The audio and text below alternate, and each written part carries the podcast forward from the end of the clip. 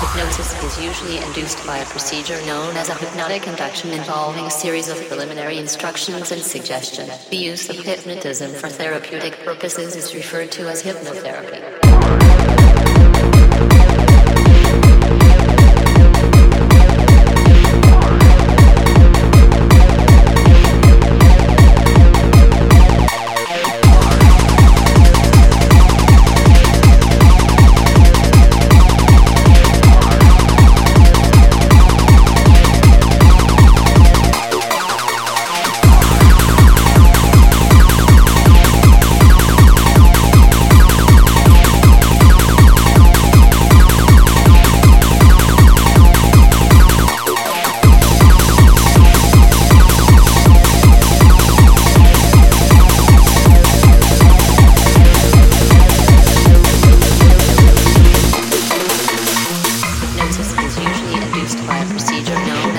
hypnotic induction involving a series of preliminary instructions and suggestions. We use the hypnotic